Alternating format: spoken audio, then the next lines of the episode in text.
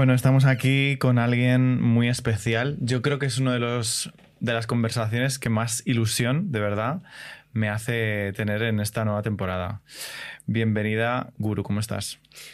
La verdad es que estoy encantada, soy feliz en este espacio. No me imaginaba nunca en un espacio así, así que estoy muy orgullosa de que estés tan contento y súper a gusto, la verdad. Tienes un equipo estupendo. Qué guay, tía. Pues bueno, tú te llamas María José Jiménez Cortiñas. Sí, en el carne pone eso. Es lo que pone el carne. Pero la gente te llama guru. Yo me pregunto, ¿de dónde viene esto de guru? Pues mira, tampoco es nada exótico. Eh, es, eh, yo viví en, poblados chabolistas hasta los 12 años. Entonces nos iban echando de un, de un, del extrarradio de una ciudad y nos íbamos moviendo pues a, otra, otro extrarradio que nos iban diciendo dónde no nos iban a echar. Y, y, las chabolas que se movían era la de mi padre y la de cuatro gitanos más, cuatro familias gitanas más que nos acompañaban porque compartíamos ese espacio.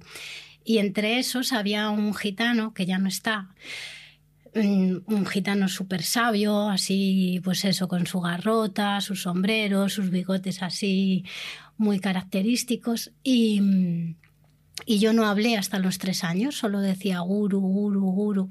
Claro, y nadie se preocupó en llevarme a ningún logopeda ni nada. Y entonces este hombre, como yo solo decía esto, me puso ese mote y con él me quedé. Es maravilloso. Has dicho que no, no es nada exótico, pero de repente es precioso, ¿no? Sí, como que fue tu primera palabra. Sí. Lo pedí a gritos. Em, naciste en Galicia, has trabajado, has estudiado, perdón, eh, trabajo social y humanidades. También has, estado un poco en la carrera política más desde las asociaciones y también desde las instituciones.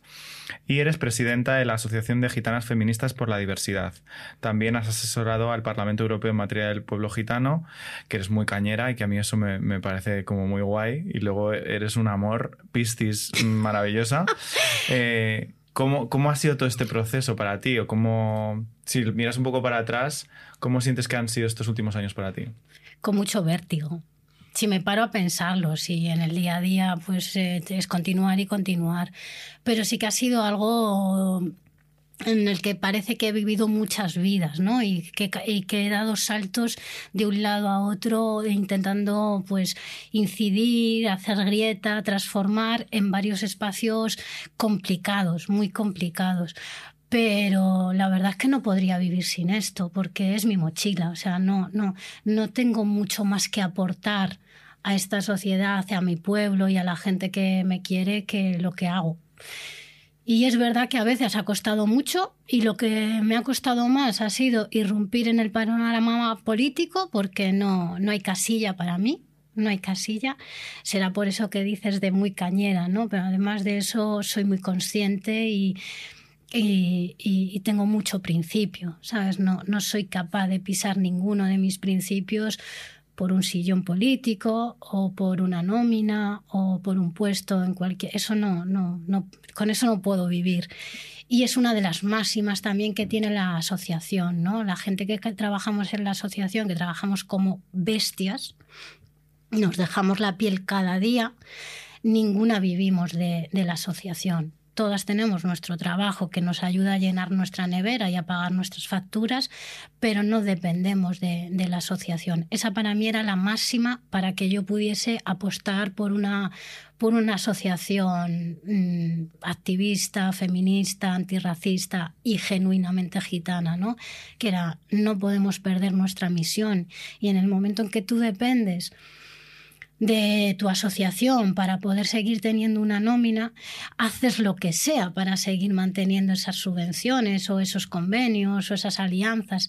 Y aquí esto no se cumple. Entonces eso también cuesta mucho porque es que la gente nuestra también come y también paga la luz y también, bueno, pues tiene niños y niñas, entonces sí que mm, tenemos que asegurarnos que cada una de nosotras pueda tener una fuente de ingresos, aunque sea mínima, y aportar a la asociación todo el talento que, somos capaces de, poner. Entonces eso también es como una máxima que, que también seguimos en nuestra vida. Claro.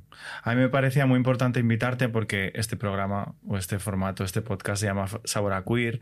Eh, normalmente la gente que viene es gente del colectivo, pero hay una cosa que tú dices que me parece súper importante y creo que es necesaria y que creo que es parte del clic que al menos yo he, he hecho con esto, ¿no? Que es como sentir esa sensación de que de que todos formamos parte de esa otra edad, ¿no? Y que de alguna forma nos tenemos que unir y tenemos que crear esos espacios de comunidad, de encuentro, de, charla, de conversación, para aunar nuestras fuerzas frente a un sistema súper opresor contra la otredad, ¿no? Y por eso también me apetecía mucho tenerte.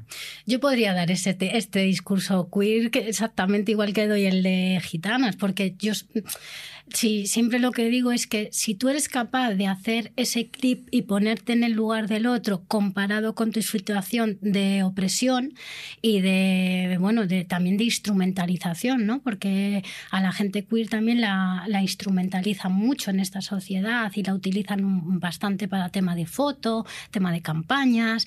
bueno, ya tú lo sabes, tú lo sabes mejor. Pero si somos... Yo, esto lo tenemos claro, no solo yo también todas las mujeres gitanas y todos los hombres que están en gitanas feministas, ¿no? Es que si no somos capaces de hacer comunidad, no seremos capaces de hacer ninguna incidencia en nada, ni en política, ni en economía, ni en participación, nada. Y por supuesto en activismo, o sea, mm, de poco nos sirve que salgamos cuatro locas ahí con carteles cantando nuestro himno y mm, pegando gritos como descosías, si luego no hay una sociedad que se sienta también identificada con esta con este racismo institucional consentido que hay hacia, hacia ciertas comunidades y también colectivos, ¿no? que, que, tienes que ser de una determinada manera, pensar de una determinada manera y actuar de una determinada manera para que aquí cuentes, ¿no? Y hay gente que no queremos contar de esa manera, que queremos contar pero de una forma totalmente distinta, identitaria. Y yo creo que eh, esto precisamente es de lo que habla el corto de Irene Baqué, que es por el que yo te descubrí, que es un corto que se titula Carmen sin miedo a la libertad. Y bueno, me gustaría que me contaras un poco cómo fue para ti la experiencia, porque sí que es verdad que Irene hablaba ¿no? de la dificultad a veces desde, desde bueno, la gente paya, que también hemos hablado antes de esto, ¿no? de, que, de poder mm, hablar con naturalidad desde los payos eh, que se introducen en, la comunidad gitana para tratar de retratar un poco vuestra realidad y que hay como a veces un poco de pues eso, idas y venidas, porque hay mucha desconfianza, obviamente, ¿no? Y como que ella hablaba muy guay del proceso y me pareció un, un, proyecto que a mí me abrió muchísimo los ojos.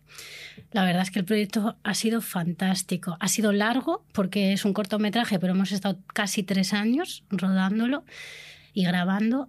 Y tanto Irene Baquet como Carlota han sido maravillosas. Es verdad que ha habido mucha, bueno, pues eh, muchas conversaciones, mucho cuestionamiento, mucho aprendizaje por ambas partes, pero es verdad que han sido capaces de poner en, en la pantalla algo muy real algo muy sentido, algo de, un día a día. No, no queríamos, teníamos mucho miedo en participar en este proyecto y pusimos miles de condiciones. La verdad es que tienen ganado el cielo, tanto Irene como Carlota y todo el equipo que trabajó, que era todo fantástico, así muy parecido a ti.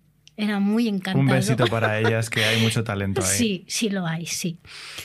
Y lo que hicimos fue, pues eso, ponerle demasiado, muchos, pues eso, muchos, muchos límites y muchas condiciones. Es que lo que no queríamos era que fuese algo como la película que hizo la directora esta vasca, eso, eso no queríamos, eso no, no, de eso ya hay mucho, ya está Mi Carambola Gitana, ya están los King, ya están todas estas películas de Bengo y todas estas cosas que han saltado a la, a la pantalla que no han hecho más que reproducir estereotipos, ensañarse con una imagen de las mujeres gitanas denostadas, medio salvajes, ignorantes.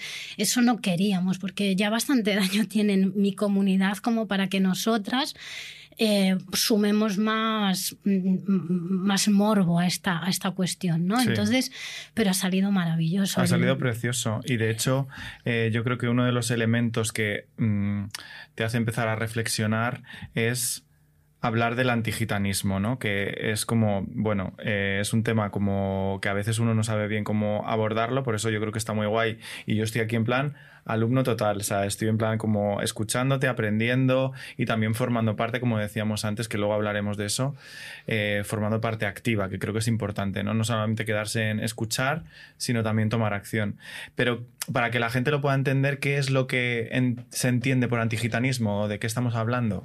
Pues mira, estamos hablando de un racismo eh, específico hacia los gitanos, ¿no? Europa ya lo ha reconocido y está, está recogido en varias, eh, en varias eh, comisiones y se ha discutido, bueno, ya está aprobado y está reconocido. El, el antigitanismo es un racismo feroz, ¿no? Es un racismo además totalmente consentido, que es, esta es la trampa del antigitanismo, ¿no?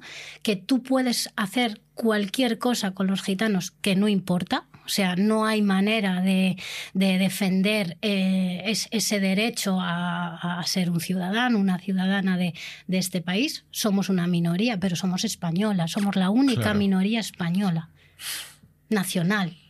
Luego hay muchísimas minorías, pero nacional, nosotras somos españolas pero bueno, que, que, nos da igual ser españolas o no, el tema es que mi identidad tiene que contar. El racismo consentido, que es este antigitanismo, es que puedan hacer contigo cualquier, cualquier tipo de cosa. Por, ejemplo, yo, aunque tenga una nómina y aunque tenga un trabajo estable, yo nunca he podido alquilar a mi nombre.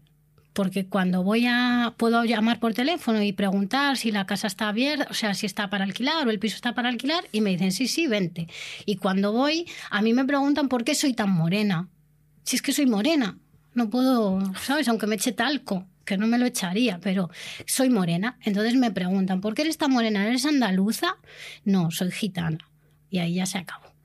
Cuando voy a un supermercado, si no me pongo, si no me quito los pendientes largos, me pongo el pelito un poco más liso y me pongo una cosita así que parezca medio paya, bueno, a lo mejor paso, pero si voy con mi chándal, mi moño de lado y mis aros, el guardia de seguridad no me deja hacer la compra pero las cajeras tampoco y los reponedores tampoco. Eso es racismo consentido, eso es, eso es antigitanismo, o sea, eso es un racismo que solo se proyecta hacia los gitanos. ¿Qué ha pasado? Que ahora hay mucha migración, con la ley de extranjería también se está poniendo esto horrible. Entonces también lo están sufriendo nuestras hermanas migradas, también lo están pasando. Pero esto es genuino de los gitanos. En España siempre ha pasado esto. Cuando vas a un trabajo, ¿no? cuando vas a una entrevista de trabajo, es imposible. Yo tengo una, una diplomatura y una licenciatura y puedo ir con eso a un trabajo de limpieza de unas oficinas. Te aseguro que podemos hacer la prueba si quieres, ¿sabes? Porque ya lo hemos hecho con más gitanas, con cámara oculta no me van a contratar para limpiar unas oficinas. ¿Por qué? Porque aunque yo sepa limpiar mucho y sea diplomada y licenciada, lo que está detrás de ese empresario, de, de ese coordinador de oficinas, es que yo voy a robar porque soy gitana. Entonces me puedo llevar pues la taza, me puedo llevar las pajitas y entonces eso mm, no hace que entremos en igualdad de condiciones, ¿no? Porque somos las eternas sospechosas de delincuencia. De hecho, hay hasta, hasta, hasta los años de la Constitución ha habido 250 leyes antigitanas propias antigitanas, que dices, bueno, cuando yo lo digo, dicen, bueno, es que eres una resentida, es que eso ya se ha pasado. Digo, ¿cómo? No, no, eso se ha transformado. Exacto. Se ha transformado en políticas de opresión, se ha transformado en políticas de control yo no, no, sé si lo sabes, pero el tema de la pandemia, por supuesto, nos afectó mucho a todas y a todos. Estuvimos muy jodidos todos y estuvimos muy machacados. Pero es que los barrios de los gitanos en toda España estaban sitiados. Sitiados. Sitiados era totalmente rodeados de lecheras, con fusil en mano, nos parcheaban el coche cada vez que entrábamos y salíamos, no podíamos ir a comprar, no podíamos ir a los médicos, nos seguía la policía cada vez que salíamos del barrio. Esto ha sido locura, locura, locura. O sea, yo, yo estaba muy aterrada. ¿Por qué? Porque pensaba que, que nos iban a deportar. Digo, mira, este es el momento adecuado, que tienen la justificación perfecta para decir, esto es un nido de infección, estos son los culpables de, porque siempre somos los culpables de todo. Claro. nos meten en furgonetas o nos meten en vagones y nos deportan a donde sea por un tema de salud pública. Decía, es que los gitanos lo tienen realmente fastidiado, ¿sabes? Wow, es eh, bueno, o sea, me quedo sin palabras, sinceramente. Me parece. Ha sido muy duro. Y el documental lo que va, lo que hace cuando lo ves, tú lo has visto, Mm. es pegarte bofetadas de realidad que te dejan con la cara morada. O sea, el documental ha sido capaz de recoger en tan poco tiempo una realidad tan dolorosa, con tanto peso de poder respirar ahí fuera, de lo, todo lo que te cuesta a cual- lo- todo lo que cuesta a cualquier mujer gitana o a cualquier hombre gitano respirar ahí fuera, haciendo las cosas de la vida diaria. Ya no te digo si quieres superarte. Sí, un día, el día a día, lo Sí. más, hasta lo más sencillo, hasta Sí. lo más simple que cualquiera entendemos que es como lo que debería ser absolutamente inocuo para cualquier persona, de repente se convierte en, un- en una movida, ¿no? Yo creo que em, hablamos mucho y mucha gente habla, ¿no? De yo no soy racista. Eh, o bueno, más allá de que digan España no es racista o yo no soy racista, no lo quiero como personalizar. Eh, y creo que eh, también el, el clic o el cambio o mi sensación es cuando te das cuenta, y hablo también en primera persona, de que el racismo no solamente va en que tú puedas o no ser racista hacia una persona, sino que no es una cuestión tanto personal, sino sistémica, ¿no? Como estás diciendo. Creo que ahí está como el cambio, ¿no? Y si te das cuenta de eso, ya está hecho, ¿sabes? Yo- mm, ya no tendríamos que existir gitanas feministas si eso se hiciera a nivel comunitario en toda la sociedad civil, también en los políticos hace mucha falta y sobre todo en los medios de comunicación. Es que es lo que te iba a decir, porque creo que hay mucha, también, pues mucho en los medios de comunicación esta idea de no somos racistas ya, pero curiosamente si te, te pones a analizar y tienes una cierta, yo qué sé, autocrítica, empiezas a ver que los discursos que escuchas son solamente de un determinado tipo de personas.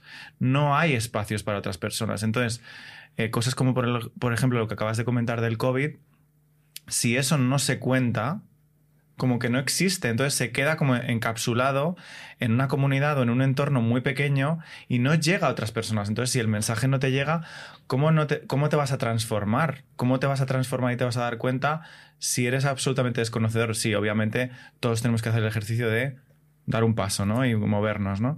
Pero que, que a veces también esa, eso es una putada para vosotros, ¿no? Si la cuestión es, yo siempre lo digo, ¿no? Que, que mi, mi papel en este mundo es hacer pedagogía ingrata, que cuesta muchísimo que te dejas la vida y que además es muy ingrato, porque es ingrato.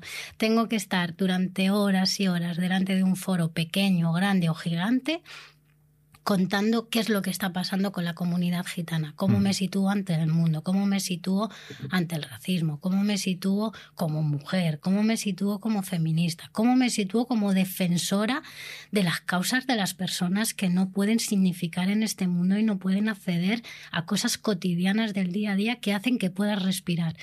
Todo eso lo, ha- lo llevo haciendo desde los 12 años. Tengo 47. Es mucha tralla. Luego dices que sí estás cansada. Estoy muy cansada. Normal, cariño. Pero es que después, cuando yo me voy de ahí, yo no he convencido. Fíjate lo que te Sí. digo. Tengo, voy con la idea de tengo que, tengo que, hacer grieta en, en esas cabezas, en esos corazones, en esa sensibilidad. Tengo que hacer, tengo que ser capaz de que sean mm, conscientes mm, de que la causa merece la pena, de que hay que luchar por ella, que es una injusticia, que también te puede pasar a ti. Entonces me desgasto mucho y, el efecto no es, eh, no es multiplicador, ¿no? Entonces por eso también necesitamos a gente como tú, a gente como tu equipo, a gente como tu entorno, porque yo puedo llegar a ciertos sitios, pero hay otros que no llego. Y también, dependiendo de quién me escuche, me puede ver como el elemento distorsionador, la gitana enfadada que siempre está gritando y no se quiere integrar, pero si lo dice una persona desde la blanquitud, desde la conciencia de clase, desde la conciencia de somos racistas, si lo somos, y hay que, hay que reconocerlo. Luego no ya verás si luego- haces o no haces, pero hay que reconocerlo. Es necesario eso, es necesario tener voces en todos los lados porque nosotras solas no vamos a poder. Y de hecho, precisamente, aunque no quiero hacer muchos spoilers del corto para que pues, la gente lo busque y lo pueda ver, hay una escena que a mí me parece especialmente interesante con esto que estás diciendo, que es un encuentro que tenéis con una política eh, en el que tú... Eh, explicas algo que yo creo que es muy rompedor y que realmente es donde, donde se marca la diferencia, ¿no? Que es como ella, mm, bueno, me lo estoy diciendo así, no sé si es exactamente así, ¿no? Pero como que ella de alguna forma viene a decir en plan de, muy bien, lo estáis haciendo muy bien, seguir, yo os apoyo a tope la lucha, no sé qué, no sé cuántos y tal y cual. Y no sé si tú o una de tus compañeras lo que le viene a explicar es decir, es que no lo estás entendiendo. Es que el tema no es que esto sea una cosa mía, es que el tema es que si desde las personas que ostentáis este cierto privilegio, la blanquitud, no tomáis conciencia y tomáis acción, las cosas no cambian, porque entonces no estás entendiendo que el sistema a mí no me está dando la voz para que yo lo cambie. Entonces, o tú te pones de mi lado también y haces que las cosas cambien, o es imposible, no podemos hacer que esto... ¿No? No es posible, la en realidad no es posible si dentro de los espacios poderosos, porque nosotras estamos empoderadas, es real, yo soy una mujer empoderada, pero no tengo el poder, no tengo el poder en nada. Entonces, la gente que tiene el poder es gente paya y mujeres payas también, que, que se nombran feministas. Entonces, yo me río un poco de ese feminismo, pero si quieres luego hablamos de eso. Esta mujer, eh, lo, que, lo que ha hecho ella o lo que reproduce ella en el documental es constante, quiero decir, vaya a, a, quien vaya a hablar, me da igual sea la derecha, la izquierda, el centro, los rojos, los verdes o los azules, la respuesta es la misma, ¿no? Y si te das cuenta, en el documental hay una escena brutal que a mí es la que más me corta la barriga, y es que cuando ella dice, nosotros estamos aquí para ordenar la sociedad, inmediatamente se ven las escenas de cómo ordenan la sociedad en toda España con respecto a los gitanos y a las gitanas. Se ven los barrios de las 600, se ven los barrios de las 3000, aislados, sin luz, sin agua, sin recursos. Y entonces a mí me, sale el, ¿así ordenáis la sociedad vosotros? ¿Así lo hacéis? Pues sí, lo hacen así. Y de hecho, esto es una de las cosas que se utiliza mucho también como un argumento de eh, los gitanos no queréis integraros en la sociedad, un poco en la línea de lo que estabas diciendo, eh, y tú relacionas esto con un concepto que me parece súper interesante, que es el de la opacidad frente al payo. ¿Nos lo quieres explicar un poquito? Sí. Eh, eh, con los gitanos se ha cometido toda serie de atrocidades, toda serie de atrocidades. De hecho, La poca historia que recoge los hechos contra los gitanos es muy puntual y hay que buscarla mucho para que la puedas encontrar. ¿no? Los, gitanos que tenemos interés, pues la, tenemos bien localizada. Pero con nosotros se ha hecho exactamente lo mismo que la estrategia de eliminación de o sea, expulsión de los moriscos de España y eliminación de la población judía en el mismo espacio histórico y con los mismos argumentos y las mismas estrategias, el Estado, los cuerpos de seguridad y la Iglesia hicieron exactamente lo mismo con los gitanos.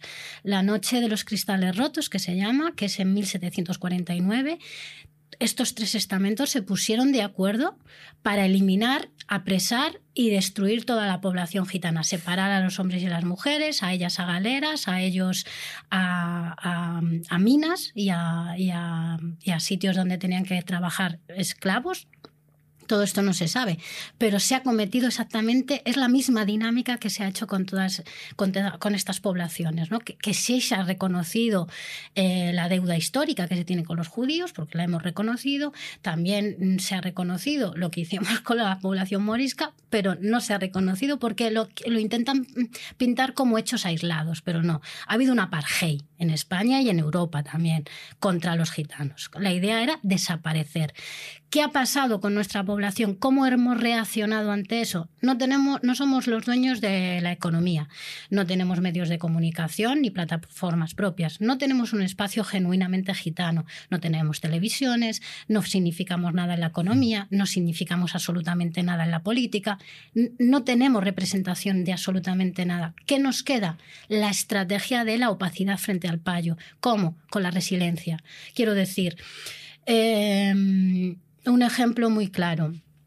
Eh, ¿Por qué yo eh, no, no dejo que cualquiera venga a filmar eh, la actividad de las mujeres gitanas o que venga a acompañar a gitanas feministas en nuestras reuniones internas, tal. Porque si cuanto yo más me descubra ante el payo, porque la historia y mi trayectoria como gitano de mi abuela, mi abuelo, mis antepasados todos han sido resistir frente al payo, todas las comunidades minoritarias, todas las comunidades étnicas se han protegido de la misma manera. No es algo exclusivo de los gitanos, es una estrategia de supervivencia. Y que tiene todo el sentido, me refiero que, si, piensas dos minutos tiene, tiene todo el sentido del mundo. No puedo enseñarte todo lo que yo soy, ni cómo me organizo en mi comunidad y cómo resisto frente a tus opresiones. Si te muestro los secretos, tú me destruyes. Es una, es una estrategia táctica de guerra pero de guerra de, supervivencia, no de guerra armada. Exacto. Que no tenemos eso. Que, sí, que, es de, que, es de, protección al final. Protección pura y dura. No hay más que eso, protección pura y dura. El tema de integrarme, lo que me estás pidiendo no es que me integre, porque eso no, lo que tú pides no es integración, es asimilación.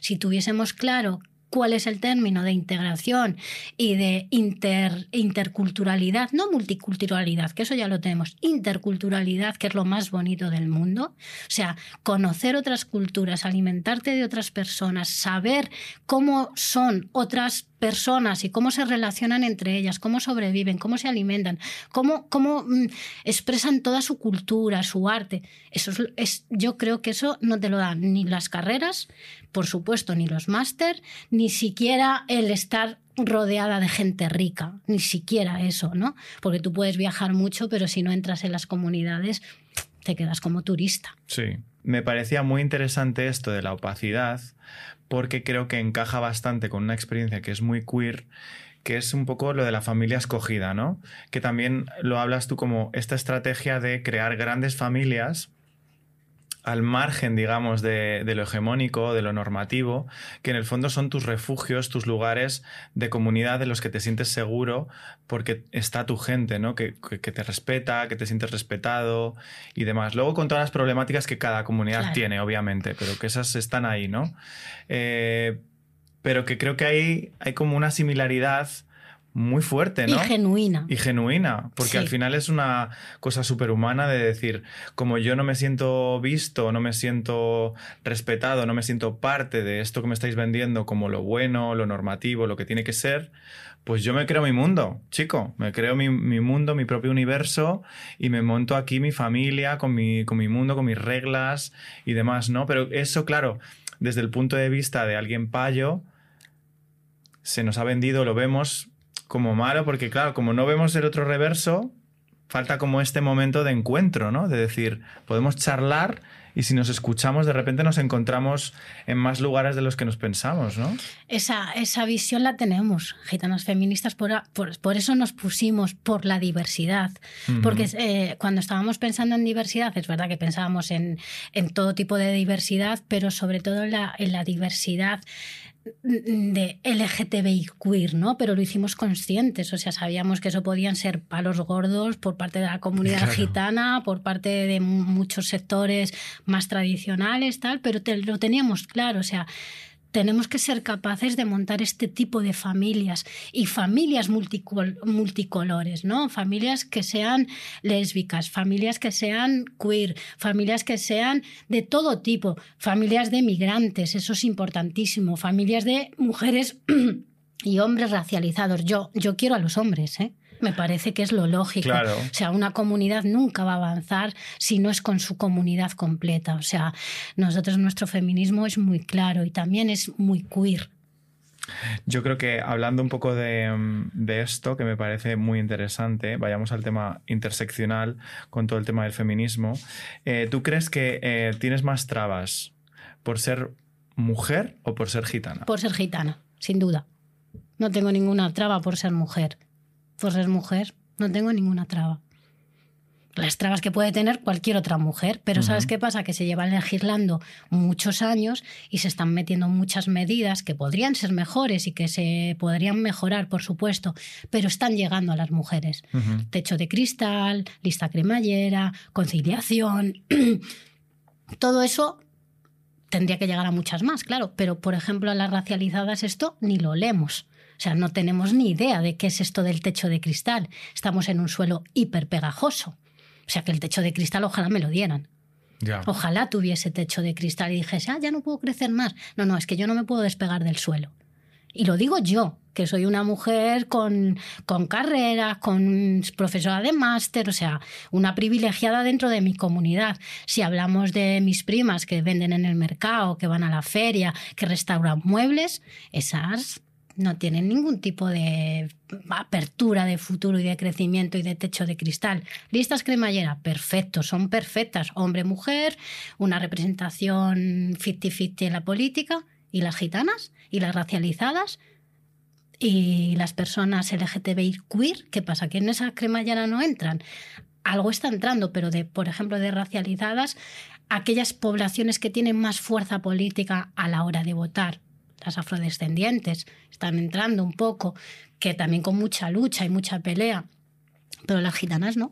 Y, mm, es verdad que esto muchas veces se, se acusa a que al final vuestro grupo está como basado mucho en el machismo, que, que replicáis un poco estas prácticas que, que, estamos en. que todos replicamos, ¿no? Y, y, hay otro punto que me parece muy interesante que es como es curioso como desde un lugar machista, ¿no? También y privilegiado y blanco y demás, hay como hasta estatus de eso, ¿no? En plan de, no, pero tu machismo es peor. Porque el mío es, porque yo he estudiado y yo he visto cosas y he leído libros y no sé qué, pero tu machismo es peor. Es una locura eso. Es que va contra natura. Solo hay un único machismo y un único patriarcado, y es el sistémico es el que tenemos todas encima. O sea, no hay más que eso. ¿De qué pueden hablar a la hora de hablar sobre el machismo que se ejerce en la comunidad gitana? Pues de falta de oportunidades, chica porque para ti ha habido miles de campañas diseñadas, porque para ti ha habido miles de políticas diseñadas que te han hecho eh, ver, hacer, formarte y tener esas armas para no permitir que ese hombre que está a tu lado, el de enfrente, o el vecino, o el amigo, o el compañero de trabajo, no ejerza sobre ti ese machismo, porque a ti te han dado esas armas, porque las campañas están todas dirigidas a los hombres payos, para los blancos, para los hegemónicos. nunca ha llegado absolutamente nada que trabaje el tema de oportunidades, de igualdad y de no machismo para las comunidades racializadas. No llega a eso, no, no, no se diseña para eso. Si ha costado tantos años diseñar e impactar en la población masculina paya blanca y a base de golpes, porque las mujeres están, están muriendo asesinadas todos los días y asesinan payos asesinan payos. Hay algún gitano que ha asesinado a su mujer o a su pareja gitana, pero aquí no se ha oído nada, ni estamos recogidas en las estadísticas, ni las feministas salen en esas manifestaciones por una mujer asesinada gitana. Eso no, no, no, no, no nos está llegando. Entonces, no es una cuestión de que mi machismo, de mi comunidad, es que es el mismo. El tema es que tú estás mejor armada. Y, de hecho, por ejemplo, eh, esto pasa mucho con, con las mujeres islámicas, ¿no? Que es como mucho más exacerbado esta idea y que además pasa mucho en redes sociales y demás, con lo queer también, ¿no? Pasa mucho de, pues vete allí y lucha contra no sé qué, si tanto te preocupa no sé qué, vete a no sé dónde y lucha por no sé cuántos, ¿no? Como esta idea de, de nuevo, ¿no? De dividir el mundo entre un machismo bueno y un machismo malo, un patriarcado mm, menos malo y uno malísimo, horroroso. ¿Cómo, qué, crees que podemos hacer para cambiar esto un poco? ¿no? como, a ver, que yo creo que la base está en dialogar, en hablar y. Juntarnos, juntarnos. Sí, ¿no? Es, y es, es, lo único que podemos hacer. Juntarnos, irrumpir en las instituciones, irrumpir en los espacios, irrumpir en los medios de comunicación, irrumpir en la política, irrumpir en la economía, por supuesto. Claro. Hay que hacerlo. Y no vamos a poder hacerlo si somos grupitos focales. Es que eso no se va a poder hacer así sí El tema de eh, que siempre sean las comunidades racializadas, las comunidades o los colectivos minoritarios los señalados, es porque conviene. Es porque estamos, estamos, eh, estamos desafiando los sistemas. Y esto no gusta nada, aunque seas tú solo con un micro desafiando. O sea, llega momentos en que les eres muy, muy molesto. Es como la mosca aquí que están oyendo siempre de fondo y no lo van a permitir si, si no somos capaces de montar una marea. Qué ganas de montar una marea. Sí. Eh, bueno, la estamos montando desde aquí. Eh, yo creo que esto es súper importante porque hay que hablar, hay que pronunciarse, en cualquier, como decías antes, en un foro más grande, en un foro más pequeño, con tus amigos, con tu familia, Sí. con tu gente de alrededor, mostrarte y, y- y- y creo que desde ahí sí que se puede ganar mucho poder y que es verdad que incomodaremos a la gente y que es un poco incómodo, pero es que es como una forma de so- supervivencia, o yo lo siento así, que el activismo a nadie nos apetece hacer activismo de ningún tipo y yo no me considero activista. Eh, pero si no nos pronunciamos y no nos mojamos en todas estas cosas, es que, ¿qué vamos a hacer, no? Es que con ese discurso te has nominado activista. O sea, no. no. puedes decir No que no, no eres. quiero. No, pues ya lo eres. No hay manera de salir de ahí. Una vez que coges esa batuta es como algo radical en tu vida. Radical. O sea, ya no puedes hacer ningún tipo de movimiento ni de pensamiento si no es desde esa radicalidad. Y es la manera de cambiarlo. Es la manera de cambiarlo, pegar patadas a las torres estas de marfil y hacer grietas, Mm. hacer grietas gritando.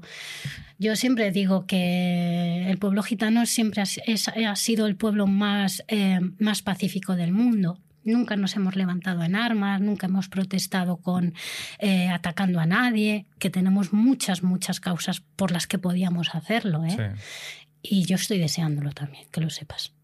Yo tengo muchas ganas de salir ahí fuera y, enfrentarse a quien sea, como, lo hacen las kurdas, como lo hacen las aymara, como lo hacen las migrantes en sus territorios, como lo está haciendo la gente en Gaza. O sea, e- eso es, es que eso nos va a tocar hacerlo. Pero el pueblo gitano aún no está preparado para eso. No sé por qué, pero aún no está preparado para eso. Pero creo que hay que dar un paso al frente también con esto. Además de aunarnos, ponernos fuertes. Que se nos escuche, ¿eh? porque yo creo que al final ese es el cambio, yo creo que de discurso, ¿no? De esta cosa de llegar a los lugares para pedir, oye, perdón, ¿me puedes dar un hueco? ¿Me puedes dar un espacio? Es como, no, es cambiar el concepto de que este mundo nos pertenece a todos. No a, nadie más que a otra persona, ¿no? Entonces, como que hasta que esto no se traslade, y estoy seguro también, quizá yo soy un poco idealista a veces, eh, que cuando te sientas de verdad con una persona que no es un psicópata o una persona que está que no está funcionando como muchos de los políticos que están en la tele no Eh, y que vemos en las instituciones cuando te sientas con una persona que, que tiene un mínimo de empatía y tienes una conversación cómo no vas a llegar a acuerdos es que no me lo puedo creer.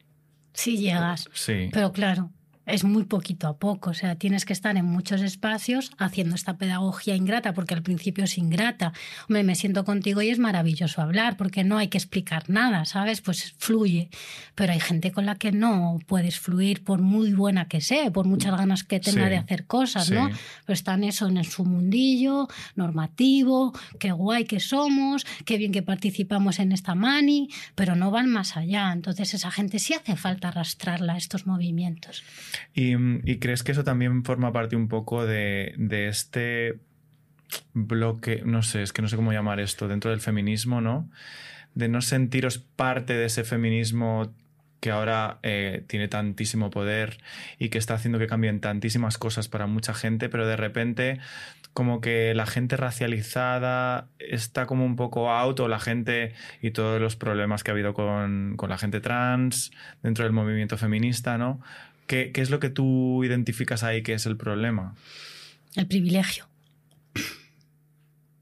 Quien está haciendo política feminista o política de igualdad o política de contra violencia de género son mujeres muy privilegiadas sin ninguna experiencia en la política también.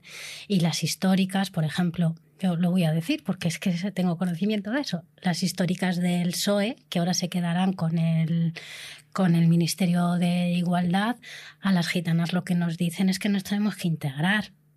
No hay más allá que eso. Yo llevo relacionándome con ellas desde los 12 años y no he escuchado ninguna alternativa ni ninguna acción seria de vamos a ponernos manos a la obra. No es, bueno, os tenéis que integrar, bueno, ya llegará tu momento. No, bueno, lo estás haciendo muy bien. No. No hay muchas posibilidades para nosotras si no se hace una política y en los equipos hay personas racializadas formadas, que las hay, con discurso político, con, con agencia política. Si no metes a mujeres haciendo política dentro de las instituciones, nunca va a cambiar nada, jamás va a cambiar. Siempre va a ser políticas desde ese privilegio blanco de niña rica, no niña de clase media alta que quiere cosas guays para las suyas. Y las suyas ya tienen muchas cosas guays. Ellas sí pueden esperar un poco hasta que lleguemos a esa línea que, que nosotras aún no hemos alcanzado, ¿no? Y eso sería un buen feminismo. Eso sería un feminismo de todas. Y ellas dicen que hacen un feminismo de todas, pero no es real. Y su feminismo no es antirracista. Nunca lo ha sido. Por lo tanto, no es feminismo.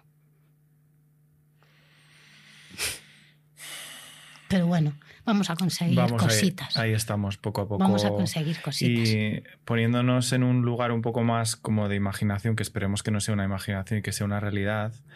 Em, si existiera ese lugar ¿no? desde, el que, desde el que poder hablar de esas luchas o de esas reivindicaciones que desde el colectivo gitano os molaría que se tomaran en cuenta y os molaría que fueran escuchadas, eh, ¿cuáles para ti serían como las más importantes en este momento actual?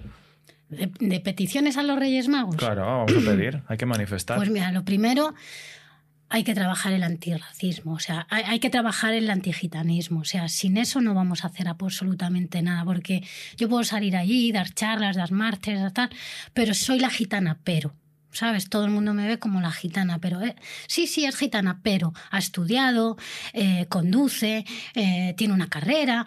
Bueno, es, es, horrible que te presenten así, ¿no? Porque hay muchas como, como yo y muchas, muchas más líderes que yo que están en los barrios, que están peleándose con su día a día para sobrevivir y resistir cada día traer su comida a casa, cuidar a sus niños, darles educación, y eso siendo gitana es súper complicado hay que, hay que lanzar una línea de antigitanismo política en España y sobre todo con los medios de comunicación.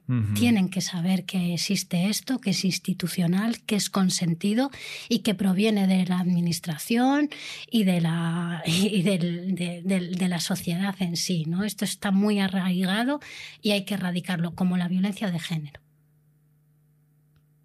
Es así. Claro, porque es un poco lo que estabas explicando antes de toda esta tradición política y incluso a nivel legal en leyes que de alguna forma, sobre todo la gente blanca, no somos conscientes de la existencia de todo esto y está impregnado en nuestras mentes, en nuestra forma de mirar, en las gafas que nos ponemos cuando salimos a la calle.